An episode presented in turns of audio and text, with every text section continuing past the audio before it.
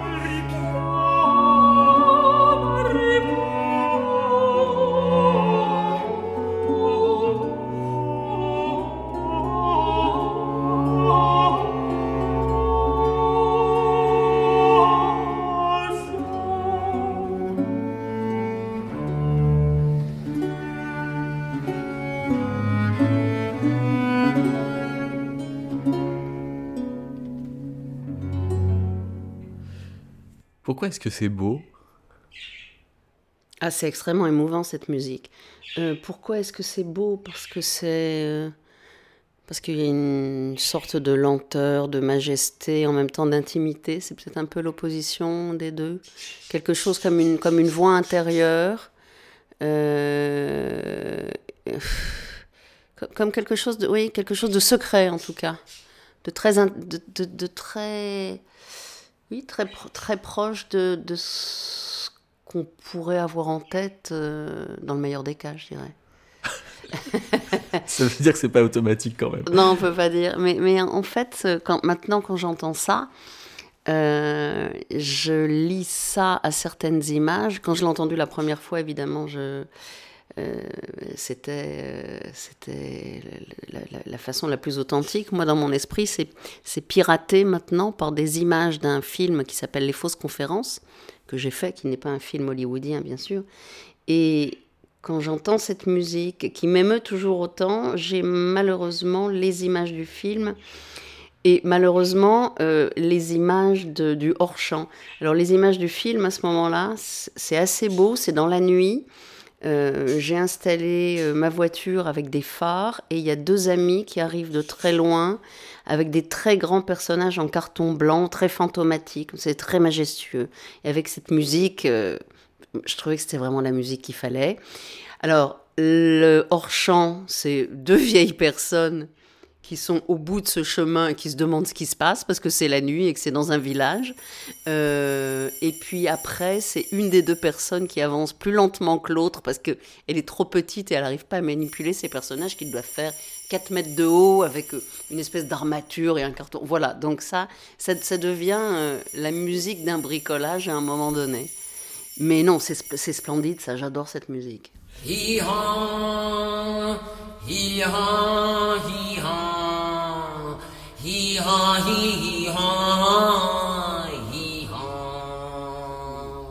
Il y a plusieurs images euh, où on vous voit avec des grandes oreilles. euh, alors ça me pose la question à, à quoi ça sert d'avoir de grandes oreilles? Alors, des grandes oreilles, euh, ça sert à vérifier si ce qu'on va dire, en premier lieu, va être une bêtise. Alors, évidemment, c'est lié à la figure de l'âne. Euh, et euh, la figure de l'âne, euh, qui, bien qu'on qu'on s'en doute jamais, est liée aussi à la connaissance. Alors, il y a un auteur italien qui s'appelle, enfin, un auteur, un historien de l'art italien, qui est spécialiste de, de Giordano Bruno notamment, euh, qui a écrit tout un livre comme ça sur, le, sur les représentations de l'âne. Et euh, en parlant de cette figure de l'âne qui peut être ou ridicule ou sage, il y a l'idée euh, de l'âne négatif, je me souviens plus très bien, de l'âne positif. Et par exemple, dans, il y a très très longtemps, quand j'avais fait une, euh, scénographie pour les sept dernières paroles du Christ, par exemple, euh, il y avait euh, au moment de, je pense, Mère, comment, on dit, comment dit? Mère, je suis ton fils. J'avais, et c'était, interprété par un seul danseur à l'époque qui était Jean Guizrix, au théâtre de la ville. J'avais utilisé une masse, un masque avec une, tête d'âne, comme ça. Parce qu'il y a aussi des représentations euh, de crucifiés avec des têtes d'âne, des espèces de graffitis qui existent depuis la nuit des temps. Alors, l'image à laquelle vous faites référence, c'est une image un peu, un peu grinçante. C'est vraiment le, c'est pas euh, comme disait euh, Paul Valéry euh, la, la bêtise n'est pas mon forme enfin c'est un peu quelque chose c'est lié au ridicule quoi enfin c'est pas Paul Valéry qui le dit mais c'est l'incipit de Monsieur Test et euh, Parce qu'il y a certaines caricatures où on voit des personnages à grandes oreilles, c'est en général des critiques musicaux. c'est vrai Ouais, c'est-à-dire ceux, je sais pas, qui reçoivent trop la musique ou qui... le- Oui, mais c'est. Mais je pense qu'on pourrait tous et, euh, avoir nos, nos grandes oreilles d'âne parce que en plus, euh, j'écoutais un acteur que j'aime beaucoup qui vient de disparaître, qui est André Wilms, et qui disait que maintenant le silence était un acte révolutionnaire. Et il est vrai que même si on parle pas, euh, les SMS, euh, l'agitation incessante, enfin je pense qu'on a dit ça de tout temps, mais il est vrai qu'on est toujours en train de parler, on est toujours en train de dire, on est toujours en train d'écrire des mots, on est toujours en train de vérifier si quelqu'un nous parle, on est toujours en train de dire qu'on va répondre ou de répondre, puis de re-répondre, et puis de re-répondre, au lieu de répondre une fois pour toutes. Et c'est comme une espèce, c'est pas une cacophonie, mais c'est, un parasitage permanent. Euh, et les oiseaux sont pas là pour me contredire. Et ce qui fait que oui, on a deux, grands, deux grandes oreilles. Le, problème est que ces grandes oreilles maintenant euh, servent beaucoup à nous, nous auto-écouter. Donc c'est infernal.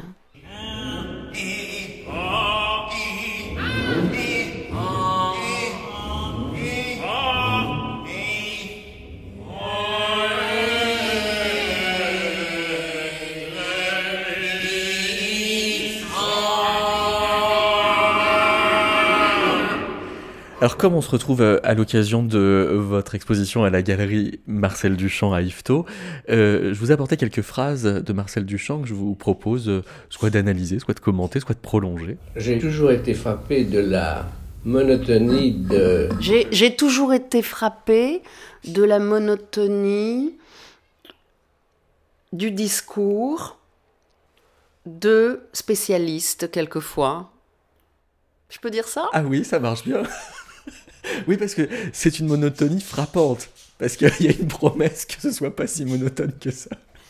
Il y a un peu ça, quelquefois, on se dit, bon, euh, mais vous allez m'accabler avec Marcel Duchamp, là? Non, parce que des fois il finit ses phrases. Aussitôt que les impressionnistes, de pauvres types qui ne pouvaient pas vendre leur peinture, sont devenus presque riches, et ils ne le sont pas devenus tout de suite. Eh bien, euh, on s'est aperçu que peut-être euh, c'était une mauvaise, appellation que celle d'impressionniste. Euh, pauvre type, je suis pas euh, bien certaine parce que quand même quand on lit, quand on lit Claude Monet, quand on lit notamment sa correspondance avec ses chirurgiens au moment où il devient aveugle, il n'est pas franchement stupide. Et puis quand on lit aussi ce qu'il dit de la guerre, alors qu'on n'associe pas volontiers Claude Monet à la guerre de 14, euh, il exagère, notre Marcello. Cette idée étant à la base de ce que je voulais exécuter, quand je l'avais fini, j'aurais pu recommencer, en faire une seconde, une troisième, une cinquième, une vingtaine. Là, il parle euh, D'une idée qu'il d'une réalise. idée Ouais. et il a raison. C'est-à-dire qu'à un moment donné, il faut savoir s'arrêter et que euh, un principe qui se répète euh, perd toute substance. Je pense qu'on peut dire, on pourrait dire ça. Mais ça te donne envie d'en faire quelque chose quand même. Deux. D'une idée. Ah non, mais une, une- une idée, effectivement, il faut. Alors le problème, c'est pas l'idée, ce problème quelquefois c'est le protocole, c'est-à-dire de décider de ce qu'on va faire, de le faire. Donc, à mon sens, c'est pas nécessaire de le faire. À partir du moment où on visualise très bien ce qui va pouvoir être expérimenté ou réalisé, il suffit juste de le noter. Je pense que ça n'a ça n'a pas forcément lieu de d'exister réellement. Le plus important, c'est que l'idée euh, euh, ait, ait- ait pu naître. Mais malheureusement, euh, on n'a pas toujours la sagesse de ne pas faire de, de, de, de- comment de oui, de, non pas d'abandonner, mais de juste laisser une idée être une idée et de et de la développer juste intellectuellement, mais pas de façon formelle forcément. Mais pourquoi est-ce qu'on en rajoute alors? C'est parce qu'on n'a pas confiance assez dans l'idée toute seule? Ben, on en rajoute parce que. euh, on en rajoute pourquoi Par doute peut-être, hein, ou par commodité. Quelquefois, faire et refaire et refaire, ça rassure. Et, et, et le pire, c'est quand on ne s'en rend, quand, on ne s'en rend pas compte. Et ça, ça arrive aussi. Et c'est pas forcément lié à une mauvaise intention, mais on voit bien euh, que la nuance, que la limite entre l'obsession et la répétition, elle est vraiment mince. Donc une obsession, oui, une répétition, euh, non. Une obsession, par exemple, comme celle d'Opalka et, de, et des chiffres qu'il écrit, oui.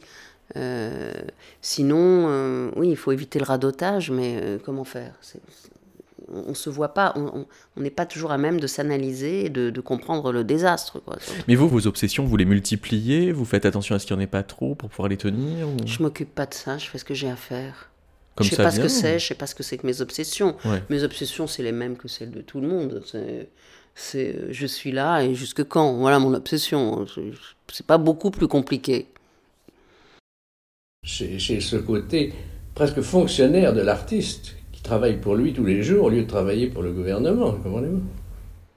Ah, évidemment, ça, il a entièrement raison. Euh, contrairement à ce que enfin, le sens commun croit, à savoir que l'inspiration, euh, les moments euh, éclairés, euh, les moments sublimes, les révélations, rien de tout ça. C'est vraiment, à mon sens, c'est les heures bureau qui comptent. C'est-à-dire que on peut espérer qu'il se passe un, micro minimum de choses si on travaille en permanence. Euh, Donc, euh, donc ça revient à quelque chose finalement euh, assez ordinaire, même si ça l'est pas. Mais c'est ce que quelquefois les étudiants savent pas quand ils commencent. C'est-à-dire que bah oui, c'est c'est les heures bureau, c'est les heures bureau et c'est tous les jours. Et si on le fait pas, il faut moi, j'appelle ça les abdos. Il faut, il faut, il faut en permanence, euh, invent- enfin, non pas inventer quelque chose, mais faire quelque chose chaque jour, même si c'est nul. Ça veut dire que vous avez une discipline de travail. Ah bah c'est obligé. Donc se lever à la même heure tous les jours. Un peu. Ouais. C'est un peu se lever à la même heure. C'est un peu. Ça n'est pas monotone, mais c'est. Les journées sont assez semblables. Et puis, euh, on pense aussi que, enfin, en matière de peinture, par exemple, euh, qu'un peintre, euh, il peint. Mais non, un peintre, enfin, je parle pour moi, ça s'endort devant ses peintures.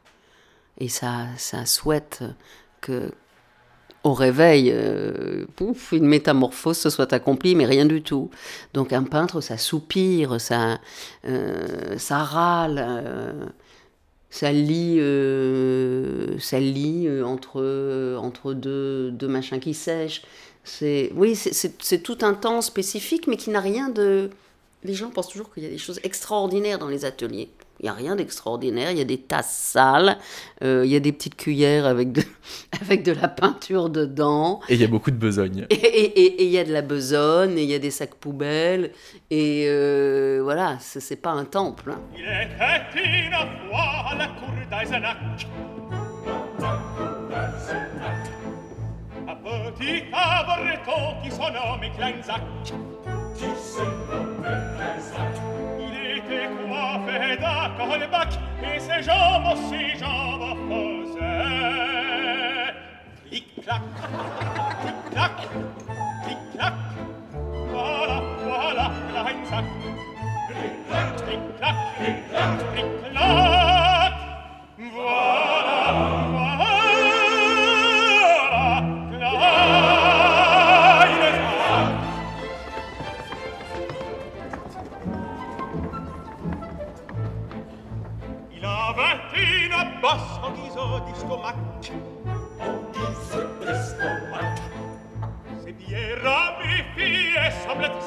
sacche sommersi sacche. Sonite guardo tabac e satete satete cose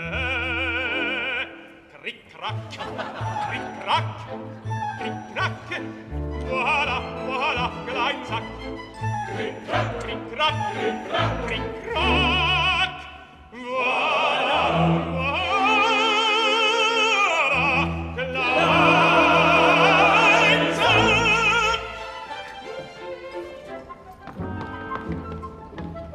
Alors, euh, oui, il y a longtemps que je n'avais pas écouté ça.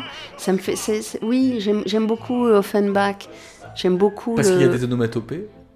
parce que oui, il y a des, ono- des onomatopées, parce qu'il y a des rires qui sont euh, bah, des rires d'opéra. euh, et ça, j'avais commencé une petite collection à un moment donné d'aller récupérer, euh, relever, euh, inventorier les, les rires euh, ou diaboliques ou les rires euh, comme à l'instant euh, collectifs, les rires de, de groupe, euh, euh, les rires euh, exagérés, euh, tout ce qui est euh, ouais, du domaine de, de l'excès un peu. C'est toujours très très très très marqué à l'opéra les rires. Je sais pas comment on les chante d'ailleurs les rires. Ça doit pas être si simple.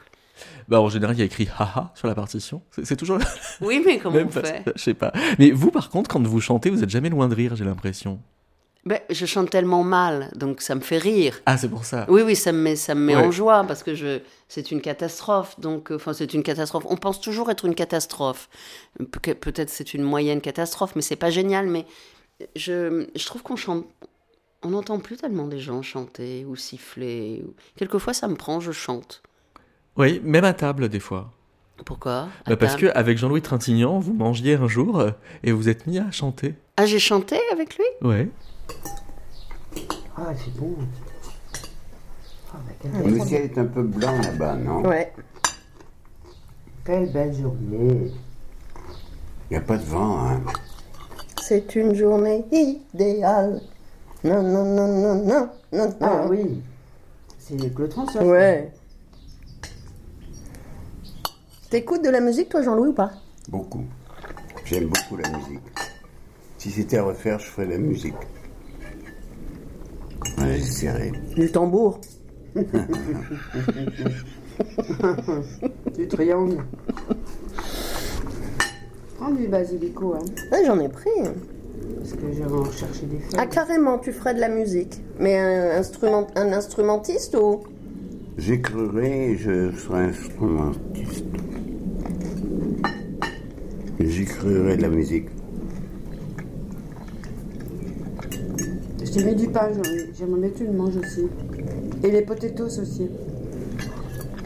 Tu dois manger tout ce qu'il y a dans l'assiette. T'es pas chiante, toi Non, il doit manger tout ce qu'il y a dans l'assiette. Il y en a beaucoup dans l'assiette. Non, mais c'est bien, c'est le plat unique.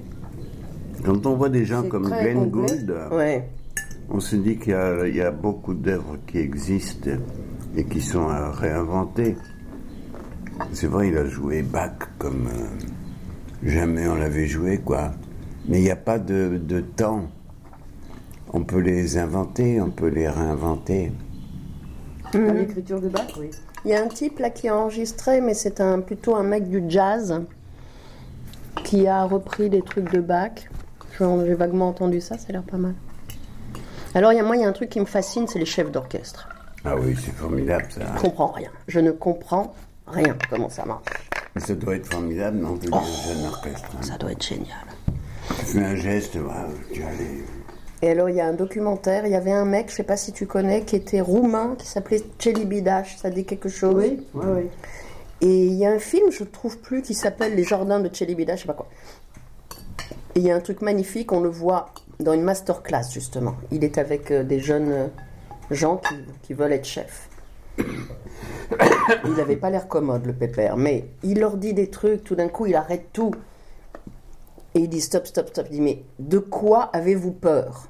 Non mais tu sais, c'est des bonnes questions. Très. Plutôt que de dire. euh, il dit mais alors le gosse, enfin le gosse, le mec, il a 20 ans. Il est là, il est stupéfait qu'on lui demande ça. C'est comme euh, Renoir dans une interview, le Renoir le cinéaste, il dit de, méfions-nous de l'intelligence, elle nous fait faire de terribles choses. Mais c'est vrai, hein.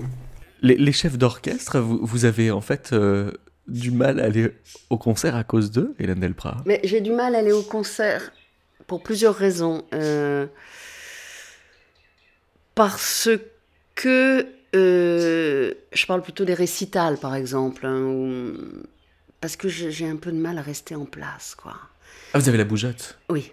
Euh, L'opéra, c'est autre chose. Ça, ça, me- ça m'emporte totalement. Donc, je- j'adore ça- Mais le chef d'orchestre, dès qu'il apparaît, je ne pense qu'à une chose. C'est qu'arriverait-il si je le poussais?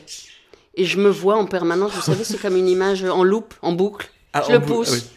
Il se remet, je le pousse, je le pousse, je le pousse. Et c'est une obsession, donc je peux, c'est c'est infernal. Et en même temps, quand je le raconte, ça, ça me fait rire, mais quand j'y suis, C'est comme une souffrance. C'est comme une souffrance de le pousser, ce pauvre chef d'orchestre en permanence. Je l'oublie pas, je le pousse. Je dis, ah là là, si j'étais... En fait, c'est ce qu'on pourrait se dire de, euh, dans bien des situations. Et si là, tout d'un coup, je sautais sur ce type... c'est Oui, le- en fait, c'est une pensée parasite, sauf qu'elle est automatique et qui vous empêche d'écouter la musique. Absolument. Ouais, c'est ça. Oui, absolument. Mais euh, je suis, je n'y connais évidemment euh, pas grand-chose en direction d'orchestre, pour pas dire rien du tout.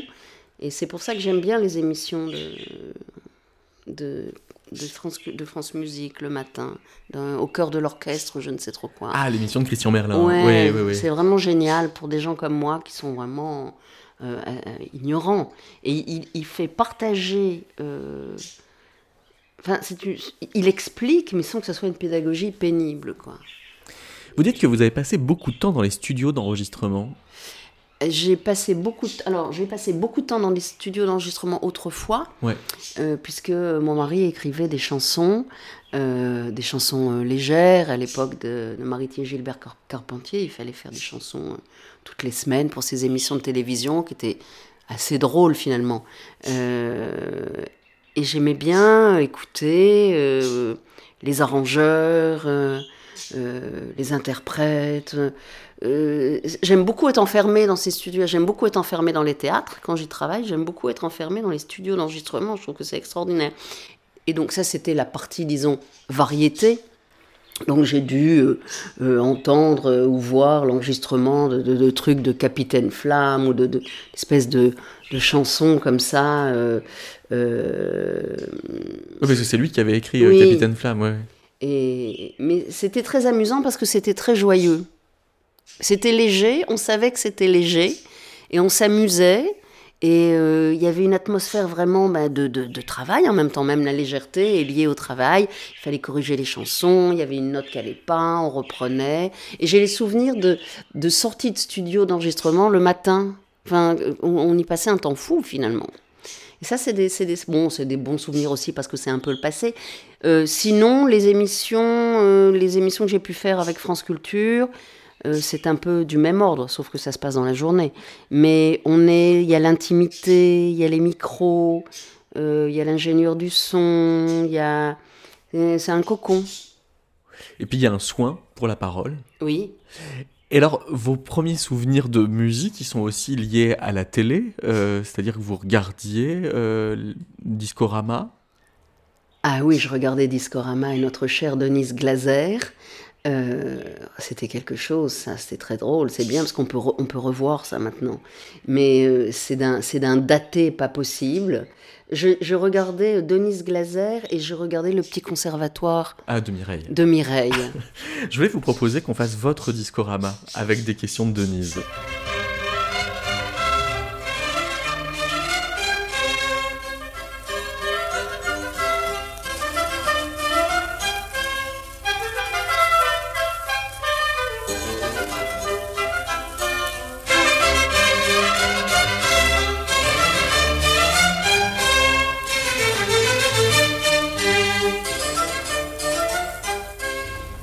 Jeunes femmes qui ont de très beaux yeux derrière lesquels il n'y a rien. Il y a des jeunes femmes comme vous. Et alors là, on a envie de tout savoir et de poser tout simplement la question. Qui êtes-vous? Oh, c'est extraordinaire. Oh, ces questions. Alors, euh, je suis une ravissante jeune femme aux yeux profonds. Euh, qui êtes-vous? Faut que je réponde à ça. Euh, je suis un individu qui tente euh, ben, d'avoir le maximum de liberté. Je crois que je réussis pas mal. J'ai toujours, euh, je, me suis toujours beaucoup préservée d'obligations, de choses qui m'ennuyaient, qui me concernaient pas, qui étaient quelquefois liées davantage à la réussite, mais qui me concernaient pas. Oui, je pense que j'en ai fait qu'à ma tête. Je n'en fais qu'à ma tête, sans que ce soit agressif. Mais je, je mets, non, je mets même pas un point d'honneur, parce qu'il n'y a pas d'honneur là-dedans, mais je ne peux être bien que si je peux m'organiser comme je le souhaite. Je voudrais bien savoir beaucoup de choses sur votre carrière, euh, sur ce que représente pour vous euh, le cinéma, le théâtre, euh, la chanson, puis après la vie. Alors, ce que représente tout ça, encore une fois, c'est la liberté d'individus euh, qui passent leur vie euh, à tenter de faire un film, à écrire un livre. Euh, et de plus en plus, on s'aperçoit que, que c'est absolument vital, vu l'atmosphère ambiante, les angoisses. Euh, ce sont les derniers, les derniers lieux, que ce soit le théâtre, le cinéma, la peinture, tout ce, que, tout ce qui est lié aux arts plastiques, la musique bien sûr. Euh, profitons, profitons un maximum de la possibilité de faire tout ça. Parce que euh, on a toujours, finalement, après-guerre, on s'est dit que euh, qu'on était à l'abri et puis que plus rien ne se passerait et puis que et puis quand on voit l'étau se resserrer actuellement euh, la pudibonderie euh, l'interdiction des images euh, l'explication des images en permanence par prudence en fait les, les les annonces comme quoi attention certaines images peuvent heurter tel type de spectateur, ce qui fait qu'on a sans arrêt l'impression que quelqu'un va nous, pas nous tenir la main, parce que c'est bienveillant de nous tenir la main, mais va nous, euh, sous prétexte de, de, de, oui, de soins, de sorte de philanthropie comme ça, de, de, de nous aider euh, à vivre, mais en fait c'est de nous empêcher à vivre tout simplement. Il y a quand même depuis, euh, sinon quelques années, du moins quelques mois, non pas une transformation dans votre manière de faire, d'être de dire, mais une évolution. J'aimerais bien que vous m'en parliez. Une évolution, j'espère. Euh, j'espère ne pas être euh, euh, ne pas être constante. c'est ça, hein, la plus difficile des choses, c'est de se débarrasser de soi-même. Donc, c'est de se débarrasser non seulement de soi-même, mais de l'idée qu'on a de soi-même. Euh, de pas en faire cadeau, enfin, d'en faire cadeau ni aux autres, ni à soi-même. Et ça, c'est. C'est pas une chose évidente. Et surtout quand on quand on devient un peu plus âgé euh, j'étais allée interviewer une une comtesse euh, euh, vénitienne qui avait été euh, ce qu'on appelait vendeuse mondaine chez Madame Gray la couturière. Elle me disait Hélène je vais pas être emmerdée c'est le privilège de l'âge. Donc elle voulait pas être emmerdée elle pouvait elle voulait aussi euh, d'un jour à l'autre, euh, jusqu'à jusqu'à sa mort, euh, surprendre, non pas pour le plaisir de se donner en représentation, mais de faire exactement ce qui convenait jour après jour. Ce qui lui convenait à elle surtout. Vous pensez en effet que le public a reconnu en vous une honnête fille? Oh, je sais pas ce que c'est qu'une honnête fille. J'espère pas être une honnête fille. J'espère. J'espère. Non, l'honnêteté n'a rien à voir là-dedans. euh, euh, la sincérité, le respect des autres. Après, l'honnêteté, j'en sais rien. Moi, je trouve que t'es une méchante femme. Moi, je suis très méchante. Ah.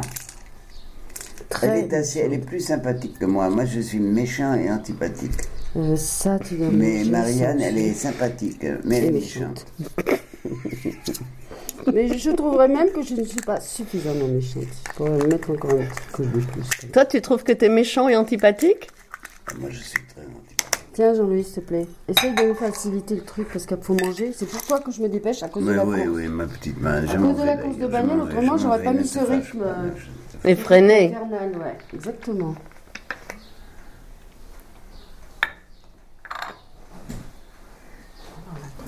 T'es pas antipathique, tu fais l'antipathique. C'est- Oh, il y a le faisan là-bas, regardez. Oh, mais il y a de l'eau là. Oui, il y en a, il y en a plein. Il y en a dans le verre. Alors, j'en mets pas. Ben, Merci.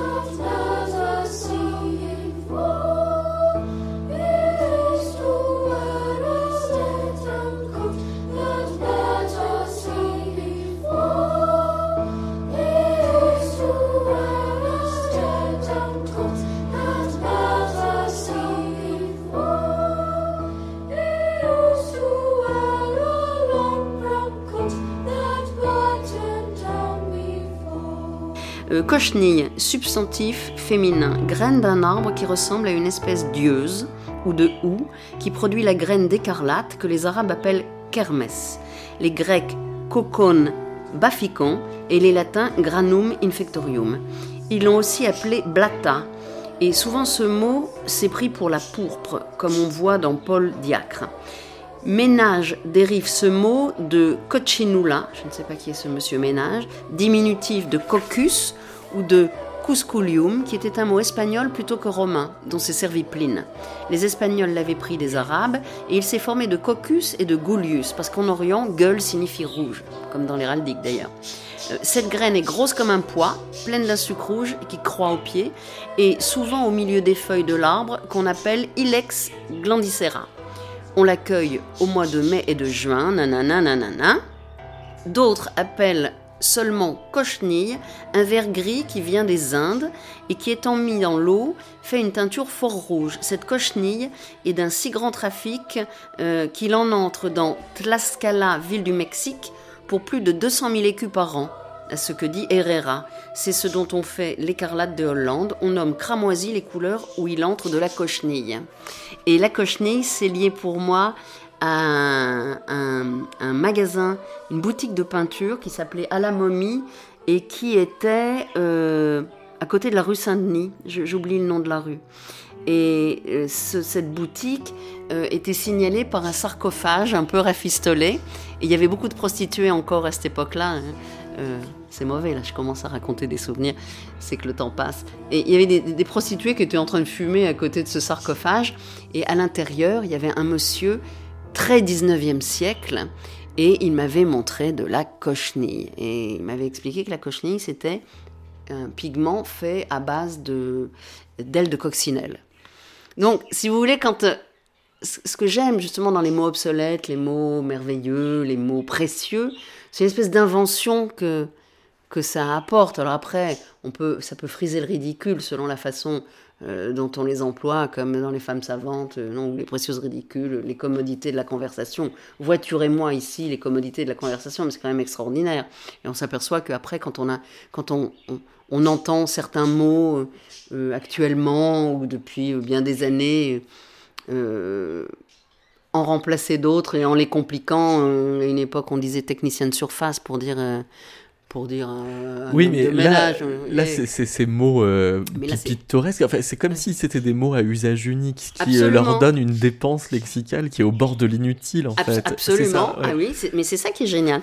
Et alors là, oui, ce qui m'intéresse beaucoup aussi, et je n'y connais pas grand-chose, euh, c'est le vocabulaire héraldique.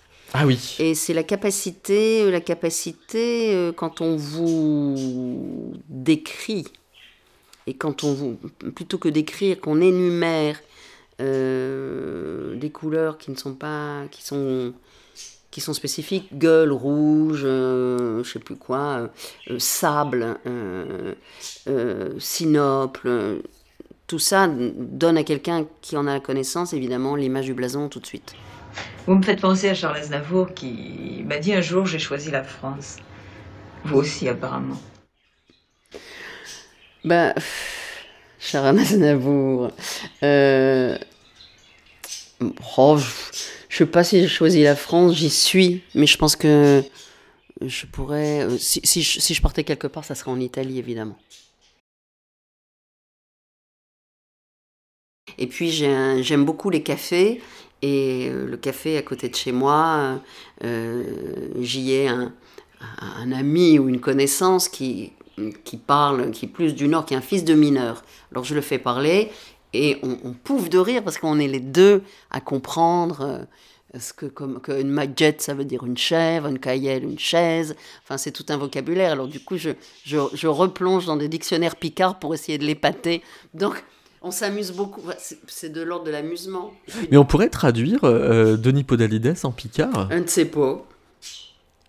Mais je, euh, je ne peux pas le dire en... Comment que je pourrais dire ça? Je ne pourrais pas vous le dire euh, comme qu'il faut.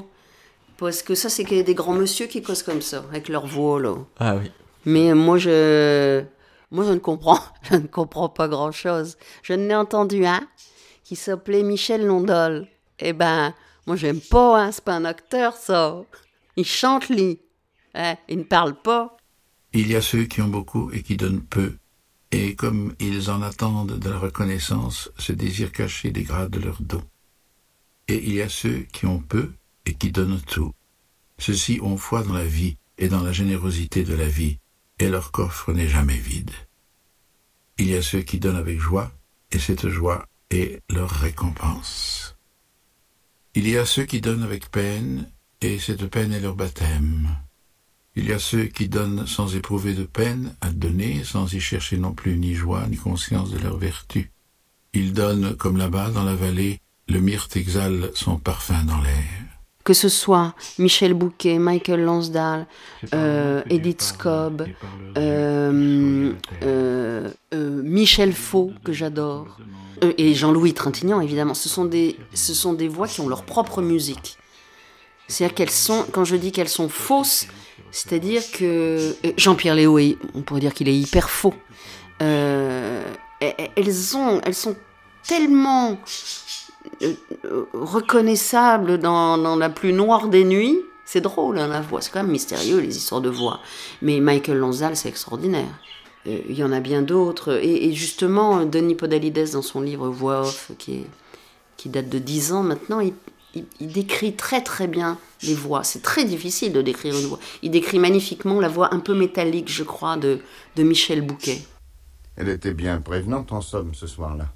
Nous nous décidâmes finalement pour Duval. Mais à peine étions-nous à table que l'endroit me parut insensé. Tous ces gens, assis en rang autour de nous, me donnaient l'impression d'attendre eux aussi que des balles les assaillent de partout pendant qu'ils bouffaient. Allez-vous-en tous, que je les ai prévenus. Foutez le camp, on va tirer, vous tuer, nous tuer tous.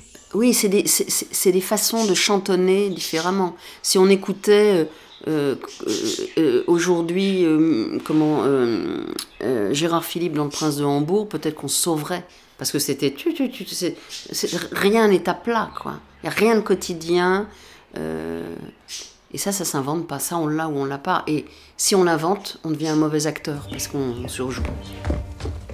Plédier, comme tous ils le font, des vers aux financiers Se changer en bouffon Dans l'espoir vil de voir aux lèvres d'un ministre naître un sourire enfin qui ne soit pas sinistre Non, merci Déjeuner chaque jour d'un crapaud Avoir un ventre usé par la marche Une peau qui plus vite à l'endroit des genoux devient sale Exécuter des tours de souplesse dorsale Non, merci trouver du talent comme Mazette être terrorisé par de vagues casettes et se dire sans cesse Oh, pourvu que je sois dans les petits papiers du Mercure, François. Non, merci.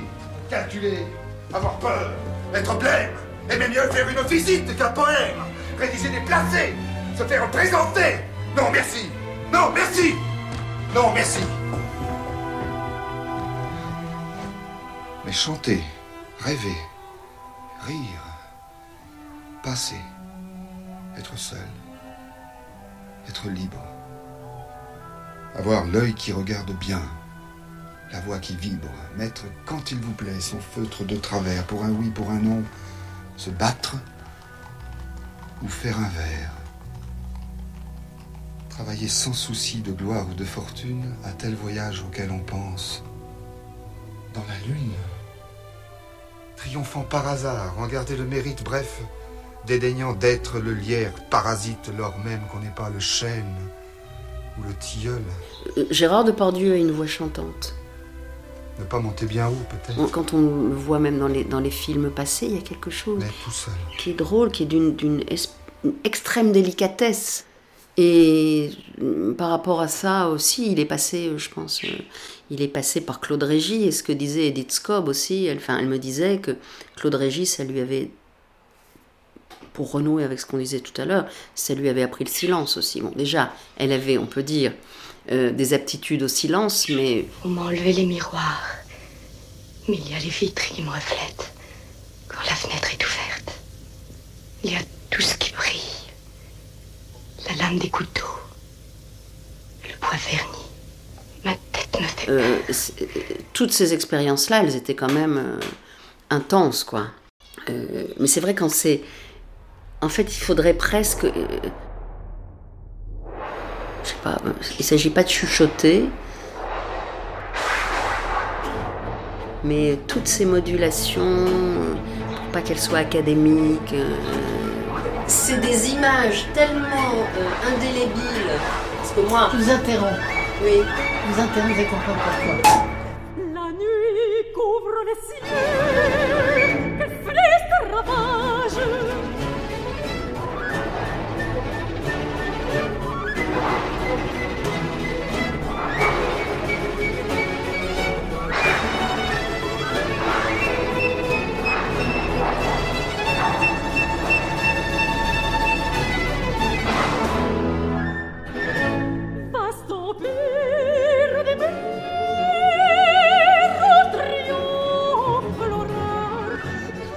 c'est notre côté sportif d'une part, et d'autre part, Alors si je, je fais souvent des, des, comparaisons avec, euh, avec le sport, justement, quand je disais tout à l'heure qu'il faut travailler tous les jours, c'est comme les abdos, ce que je dis aux étudiants, ou, mais sauf la compétition.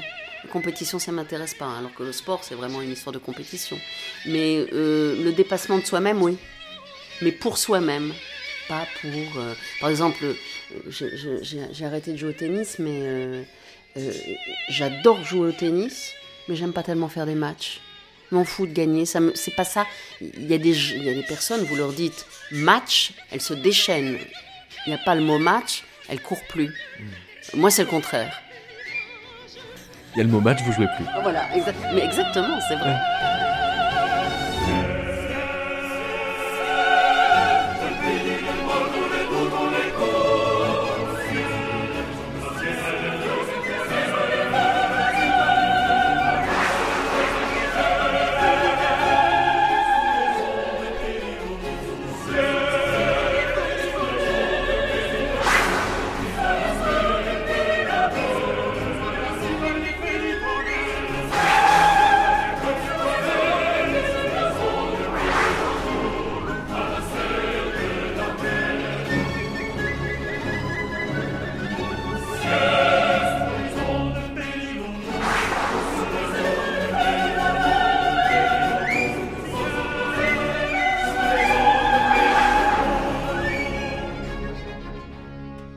Je crois que c'est ce qui a frappé le plus, c'est cette espèce de, de- de joie de vivre.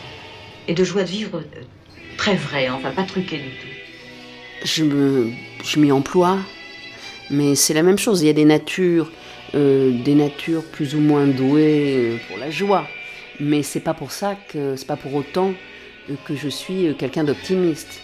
Et euh, souvent on me dit ah mais toi t'es toujours de bonne humeur et tout ça. Mais oui je suis de bonne humeur parce que c'est la moindre des. Mais personne euh, ne me voit pleurnicher sur mon vélo ou ou, ou avec mes très proches. Euh, j'ai des moments de cafard terribles, euh, même si je ris et j'ai horreur en fait. euh, j'ai horreur d'être l'amusant de service. Ça, ça me. C'est. Alors il suffit, suffit que je sente une petite attente dans ce sens-là, alors je dis plus rien. Ah oui. Je disais tout à l'heure que vous étiez un composé assez rare de femmes euh, à la fois belles et gentilles. Je pense que vous êtes aussi un composé assez curieux de femmes gentilles qui a un visage, comment dire, un visage qui pourrait jouer Phèdre. Alors là, je vais dire un peu. euh, euh, gentil, non, je pense pas. Je vais dire un peu comme mon ami Jean-Louis. Lui, il dit qu'il est méchant. Donc, euh, je suis pas méchante, mais je suis pas non plus euh, la gentille fille souriante euh, et un peu niaise. Non, pas du tout. Enfin, j'espère pas. Non, non, je crois que je, je suis pas. Je suis pas.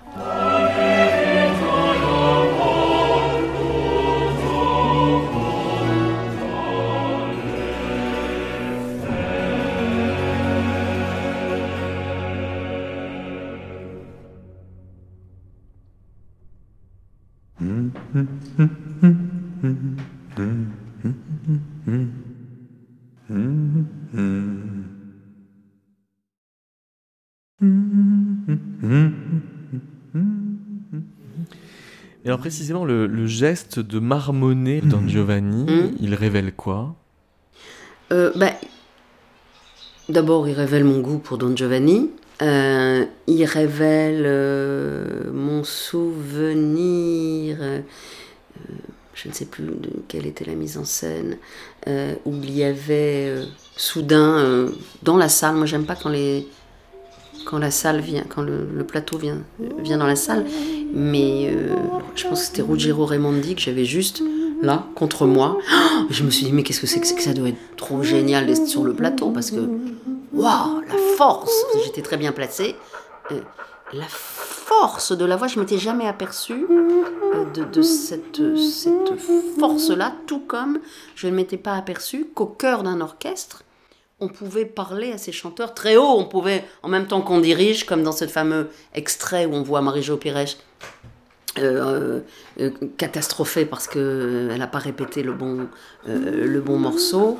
Euh, tout d'un coup, euh, le chef qui, qui lui dit Allez, vas-y, hein mais il parle carrément hyper fort. C'est drôle ça, hein, c'est les idées toutes faites qu'on a quand on quand on connaît pas. Mais j'aimerais bien être sur un sur un plateau, ça c'est certain de euh, une répétition. euh, euh, J'ai le souvenir aussi, je sais je, sais plus quand c'était, c'était à l'Opéra Bastille, et j'avais pris l'ascenseur qui allait dans les loges, j'en sais rien, et je me suis trouvée nez à nez avec comment s'appelait-elle? Une grande chanteuse d'opéra, et j'ai éternué. Ouh là là, j'ai éternué de côté. Oh, je me suis fait mais chasser. Évidemment, pas risquer de. Euh, C'était pas Montserrat Cavaillé, non, c'était pas elle. C'était une espèce de grosse dame hyper connue. Bref, autant c'est la même chose. Je pense que les peintres, ça suscite des fantasmes. Alors on a les fantasmes euh, des choses qu'on ne fait pas. Moi j'ai le fantasme du chanteur d'opéra et du chef d'orchestre. Peut-être que le chanteur d'opéra, il a le fantasme du peintre ou de l'artiste. C'est normal.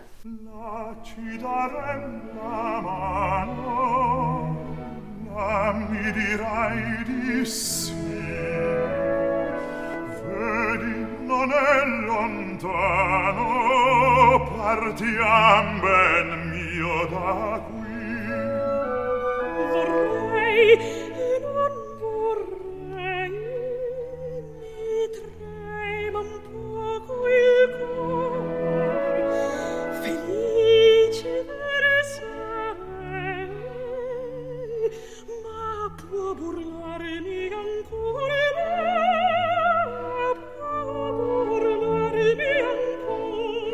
Dans, dans vos lectures, il y- a aussi euh, Pline l'Ancien. Oui. Euh, Qu'est-ce que vous allez chercher chez Pline Oh, l'Ancien? ben, je vais chercher des, justement aussi des remèdes, des descriptions. Je vais chercher la sensation de que ce qu'il raconte euh, est tout à fait euh, aussi euh, d'actualité. Et puis il exagère aussi quand il invente. C'est pas lui qui invente euh, des remèdes. Ça, c'est les remèdes, c'est dans je ne sais plus la Pseudodoxa epi- euh. Je ne sais plus ce que c'est. C'est de j'ai ça à côté. C'est un énorme bouquin. On a l'impression qu'on s'en sortira jamais.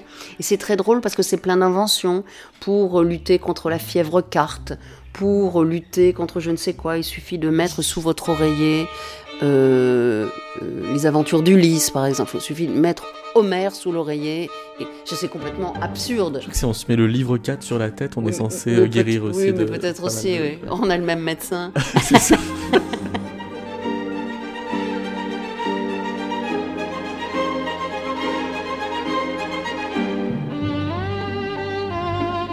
J'adore, oui, euh, écouter les intonations, les refaire. J'adore rire de toute façon. Donc, il y a une part de moquerie de ma part. Ça n'est jamais méchant, mais j'aime bien euh, imiter la voix des autres. J'aime beaucoup ça. Ça me fait beaucoup rire. Et vous avez des voix de prédilection? Euh, pour les imitations, j'ai Ouais. des voix, j'ai des voix locales, à savoir le picard, qui ne va pas sans s'accompagner de, de- de décibels, c'est-à-dire c'est tellement laid, enfin cette façon de parler, euh, enfin c'est vraiment assez laid. Et, euh, les gens, vous arrivez à Amiens, vous allez vous marchez à Amiens, vous allez parler des gens hyper forts. Euh, non, les voix de prédilection. euh, non, mais les voix que j'aime, les voix que j'aime, ce sont. là, je parle pas de la rue, mais néanmoins, je fais pas, de- je fais pas vraiment d'hierarchie. J'aime bien écouter les intonations. Je regrette la disparition des accents, et j'adore deviner euh, les imperceptibles accents de quelqu'un du Sud-Ouest, par exemple, qui se, qui va se, comment dire, euh, qui, se démasque à son insu, c'est-à-dire des, dire cette année, à peine. C'est des petits trucs comme ça, et je vois la carte de France, je me dis, Hum, lui, il doit venir de là, là, c'est quoi? Euh, Et comme quelquefois, euh, euh, l'intonation roumaine, des- Roumains qui parlent français, on se dit, est-ce que c'est un Italien qui... J'ai- J'aime beau, ça me plaît beaucoup, ça me plaît beaucoup.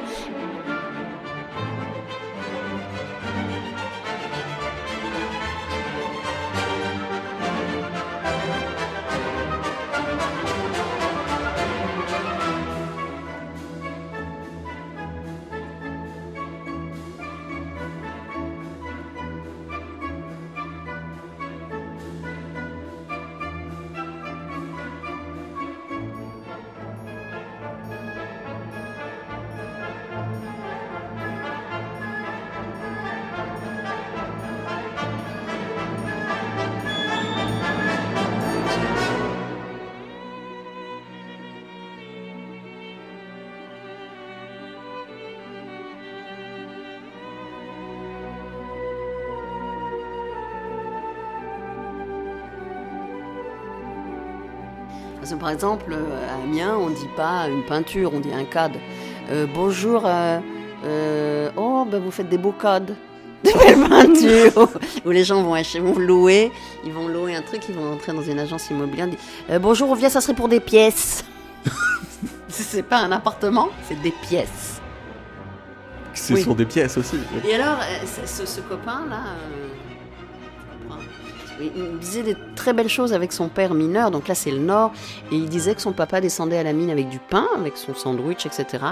Et quand il remontait, s'il en restait, on appelait ça pain d'alouette, le pain d'alouette, parce que c'était comme un oiseau qui, n'ayant pas mangé toutes ses graines, ramène à ses petits le reste de pain. Je trouve ça très joli, le pain d'alouette. C'est beau, non?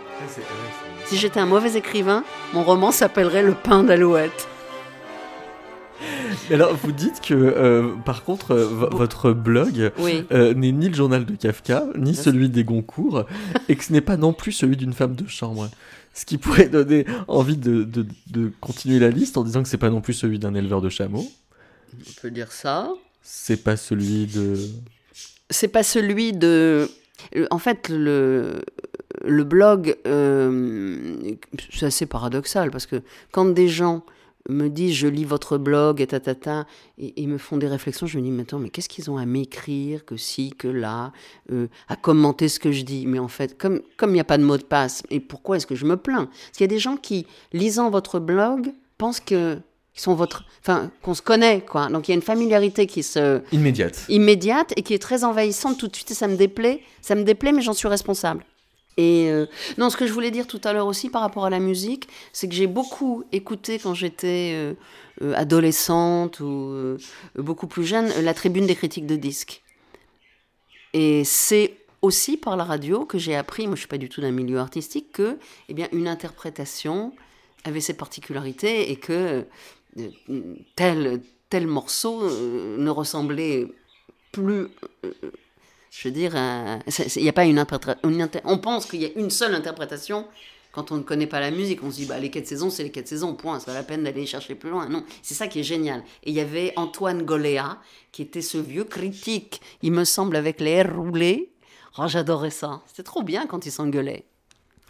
Euh, Qu'est-ce qu'aurait dit Goléa de, de Paoli? C'est qui? Paoli?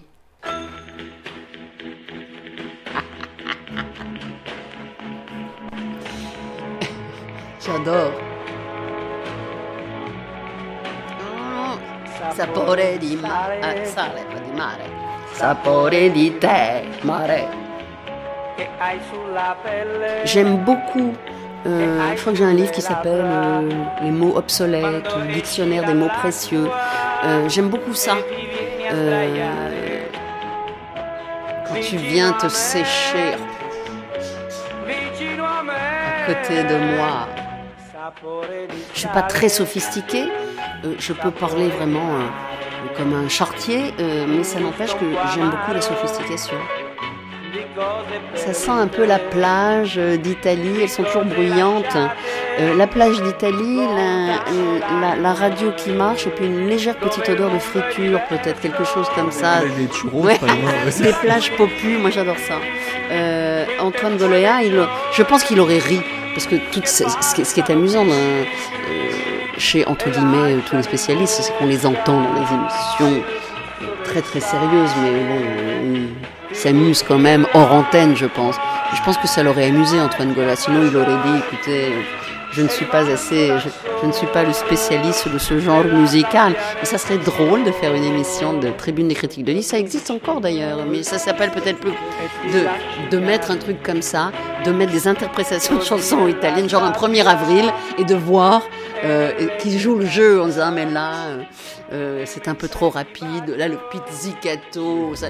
N'est-ce pas, ça représente tout de même, justement, moi je trouve un accro... Il, il- il- il s'accroche complètement à des... C'est un destructeur de la forme. Et lui représente justement une réaction formelle Oui. par rapport à la Oui. musique qu'on faisait à son époque. Oui, on a essayé de le faire plus que ce n'est vrai d'ailleurs. Beaucoup de panache, moi. Je trouve ça normal. Quoi. Ah, c'est même, c'est même Oui, très oui. glorieux. C'est Oui. même très très glorieux. Il ne se gêne pas. Non, absolument. Et ça, c'était aussi une des caractéristiques de l'époque. On jouait le jeu complètement. Euh, Quitte à faire beaucoup de fausses notes. Ça, les gens à, à l'époque. Mais là, il y en a pas Il y en a trop. remarquablement. Ici, il n'y en a pas. Il y en a pas. Quel tempo è dei giorni che passano pigri e lasciano in bocca il gusto del sale. Ti butti nell'acqua e mi lasci a guardarti e rimango da solo nella sabbia e nel sole. Poi torni vicino e ti lasci cadere così nella sabbia e nelle mie braccia e mentre ti bacio sapore di sapore di mare sapore